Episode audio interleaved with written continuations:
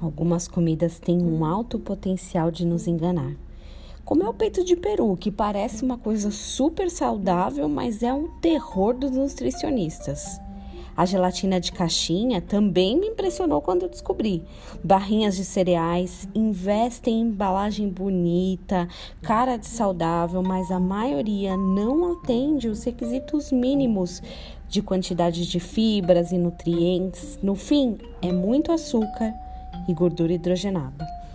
Esse tipo de gordura totalmente industrializada é responsável por fornecer um gosto bom, uma textura boa nos alimentos a longo prazo, traz inúmeros problemas de saúde se comidas em excesso.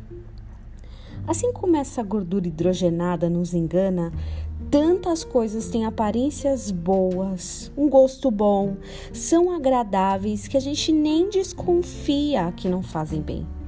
Ou pior, no fundo, no fundo a gente desconfia, mas pensa, ah, uma vez só não tem problema, amanhã eu como direito, ah, é só hoje.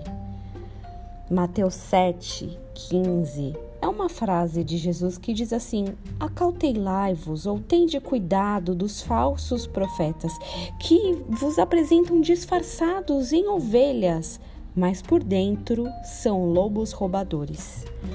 A Bíblia nos ensina a ter cuidado com aquilo que pode até ter uma boa aparência, ser gostoso de ver e ouvir, mas no final não traz a verdade.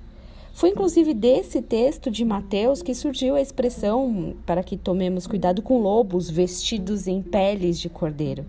E não é só na alimentação natural que eles se escondem, na alimentação espiritual também que possamos ter sabedoria e discernimento para conseguir separar o que vem de Cristo e o que é somente aparência e sabor, para que possamos discernir o verdadeiro alimento para as nossas vidas.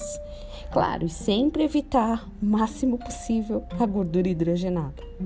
Tenha um dia abençoado em nome de Jesus.